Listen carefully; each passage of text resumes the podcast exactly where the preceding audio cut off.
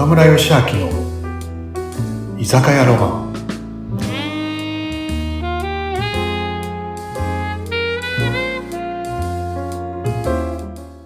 はい。今週も宇多美さんよろしくお願いします。はい、岡村さん、今週も楽しみにしています。いらっしゃいませ。え、こんにちは。あ、こんばんは。まだ。来たわ、マスターみたいな感じですかね。はい。そうだねなんか先週なんかね最近僕がねあちょっと勉強になるなっていう心理学者の方の、ね、パンダさんっていう方がいてねその方の話を。ちょっとしたんだよね、カインドフルネスっていうあね。、カインドフルネスのお話聞きました。幸せにすると、なんか自分の体も良くなる。健康に。親切にするとね、自分もすごく自分の健康にも美容にもいいんだよって話先週したよね。しました。ねなんかその先生のまたあのなんかお話の中でもあったんだけど、ね、宇多美さんさ、共同体感覚っていう言葉聞いたことある？えー、待って。共同体感覚？共同体、共同体って運命共同体の共同体。うんうんうんうん。イメージはわけど初めて聞きました。まあ、だから一緒に共になんかやるってことですよそうだね、みんな、こう僕らはみんなつながってるよっていう、一人じゃ、人間一人じゃ生きていけないよっていう話なんだけど、なんかこれ、アドラー心理学の中に共同体感ってあって、はい。難しい話かもしれないんだけどね、でも簡単に直すとこういうことなんです。普段さんさ、あの今までいろいろ頑張って生きて、頑張って生きてきたってのもね、でも頑張って生きてきたじゃない？はい。でもその時に、一人だけじゃ生きてこれなかったよね。もちろん。もう、全然無理です。そうだよね。で、うんその時に、例えばね、うん自分の力、わかりやすく言うと、宇波さんの自分の力、自力、ね。で、いろんな方に支えられて生き生きてきたのが他力。うん。自力何パーセント、他力何パーセントで生きてきたと思う感覚で。こう自分のパッて言って、パッて。パッ、パッと言えばいいね。自力？自力、自力何パー、他力何パー。たじ人の力を借りてる方が多分大きいので、うんうん。何パー？7 70、80は他力。で、70、80は他力。ほとんど他力じゃんね。ダメそれ。わかんないよ。今、思いつきで言ってますけど、大体30ぐらいじゃないですか、自力。自力30。な少なすぎる？この話聞くとね、自分ずうずうすぎるなと思うよ、その話聞くと。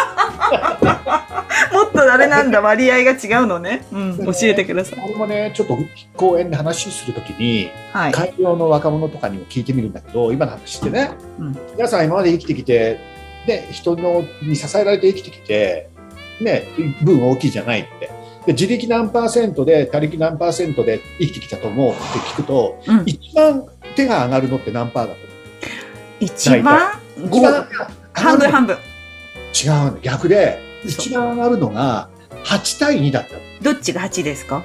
あ2対8自力20%他力80%っていう人が多くて、うん。その次に多いのが自力10%他力90%って人が多くてへえ。そう船部さんみたいに自分30%ってずうずうしいことを言う人ってあんまりいなかったあ、そうなんだ。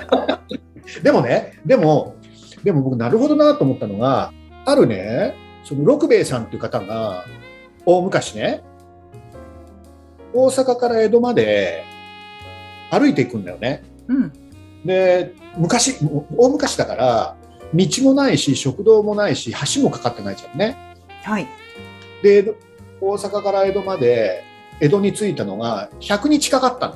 100日。3ヶ月で行くんですね。何ヶ月、100日、道なき道をやって、うんいろんなこうご飯は草とか食べてうんうん。川は泳いで100日かかったんはい。ででこれ誰の力も借りてないから自力100%じゃんねでしょ、まあ、まあまあそうですね。はい。でねまた何年後かに江戸に行くことがあってその時にはいろんなこう町の人たちが川に橋を架けてくれてあったりはい。ところどころお茶屋さんができててうん。ご飯も早く済ませたんだよねなるほど。そうだから今度は70日で着いたの30日短縮できた。っていうことは、六兵衛さん、自力70%で他力30%ってことなの。はい。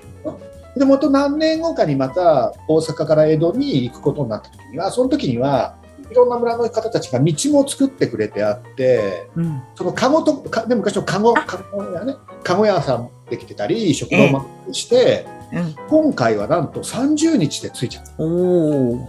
なね100日が70日30日になっちゃったってことはこれは江戸まで行くまでに六兵衛さんは自力30%他力70%はい。これを現代の僕らたちに当てはめると 何パーセントになるって計算をすると自力が0.01%で99.9%は他力っていう計算になるっていう話だったんだね。と。なるほど。うんでだから誰一人も誰一人でも自分一人では生きていけないこうパソコンが作ってくれる人がいなければこう今携帯もなければうん。例えばもっと言うとコーヒーだってね作れないわけだしボール。ペンだって歯ブラシだってないね。じゃがいもだってな魚だって取ってこないわけで。あ、そっか。そうだ。そう全てだよね。だからうん。ね今車で例えば大阪から東京までね車で運転した行ったって言ってもこれ自力100%と思うかもしれないけど全然違うよって話なんだよね。東名高速誰作ったの？車誰作ったの？みたいなのね。カーステリアでお蕎麦誰作ってくれたの？って話になるよって話なんだよね。でそういうふうにして考えるとうん。人ってねいろんな人の力を本当借りて生きてるから周りの人に感謝しなきゃいけないよっていう話だったり、自分は一人じゃないよって話だったり、決して自分一人で、ね、成長してきたわけじゃないよっていうねちょっと幸せな感覚によあくよくあ。考えるとそれって幸せだよねっていう。そうですねこ。れ面白いなと思ってね、うん。当なんだろうこうもうだって言えないでしょ？自力30%って言えない無理無理無理無理無理。0.0001ぐらいですね。ちょっと歩けるぐらい。だからみんな、なんかこの話をみんななんかなんとなく頭の中でこう感覚、感覚的に、あ、そうなんだよなと思うとね、周りにも感謝できるようになっちゃうね、きっとね。会社の社長さんも、社長やってるんじゃないのよ、やっぱ社員さんがいて、やっぱ社長させてもらってるんだよなとか。う、ん。ねえ、人生生きてると思ったら大間違いで、周りの人に生かされてるんだよなとか、うん。そういうね、なんか、いなんか面白い話じゃない？いや、すごいと思います。岡村さんでもそういうなんかいい話とか、なんかいつも、そういえば誰かが言っていたなシリーズとかってほら、いろんな本読んだりとか人から聞くっていうじゃないですか。で、それで自分の中にこう翻訳してプッてこう言葉に出す力ってお持ちだなと思うんですけど、このパンダさんっていう人はどうやって知ったんですか？その方は。今それこそちょっと第二の人生というか第二って言ったら変だけどこれからのまた60からの新しいチャレンジ、まあ、居酒屋業がちょっと一段落してで自分はやっぱ講師とかなんかこう、まあ、本もまた今書いてるんだけどまたそういうこう、ね、このポッドキャストもそうだけどなんかそそういうふうにこう元気周りを元気にしていきたいなっていう僕のビジョンがあってだからやっぱりいろんなことを知ってなんかインプットして、うん。なんかこう聞くと元気になる話っていっぱいあるじゃない、そうですね。そういうのをねなんかいろいろこうアウトプットっていうかね、うん。いろんな方たちに聞いてもらえたらなんかこう嬉しいなっていうねそうですね。うんなんか、あの、本当人材育成とかにも役立つ話だし、子供を育てる上でも、なんかつい子供の時って、俺が、まあもちろん子供だからそうなんですけど、俺が一番とか、女してやってんだぐらいのうちの子もそうなんですけど、偉そうなんですよ、すごい。で、私が言ってもえ響かないんだけど、多分岡村さんとかがちゃんとこういうのあるんだよって知ってるかいって言ったら、納得して聞くと思うんですよね。そういうふうになんかおお願いされたりもしませんか？ねそういうことをうん、喋ってくださいとかって言われませんか？そういうふうな人生にしていきたいよね。やっぱ、うんまたコロナが、ね、だんだん落ち着いてきて、だんだん増えてきたんで、うん。うん、なんかね、そういうこう、みみんなが笑顔になる話をいっぱいできたかなっていうね。うんうんうん。まだいっぱい本当はあるんでしょ？ストックが、きっとえ？まだストックがいっぱいあるんでしょ？そう、あのね、うんあの来週は、僕ね、最近、あのーに日本ハムの監督になった新庄監督っていうじゃない？え、新庄さん？あの、あの、ボスですか？ビッグボスですか？ビッグボス。ビッグボスの新庄監督のすごい大ファンで、なんでファンになったかって話とかもね、ちょっと来週できたらそんな話もしたいな楽しみ。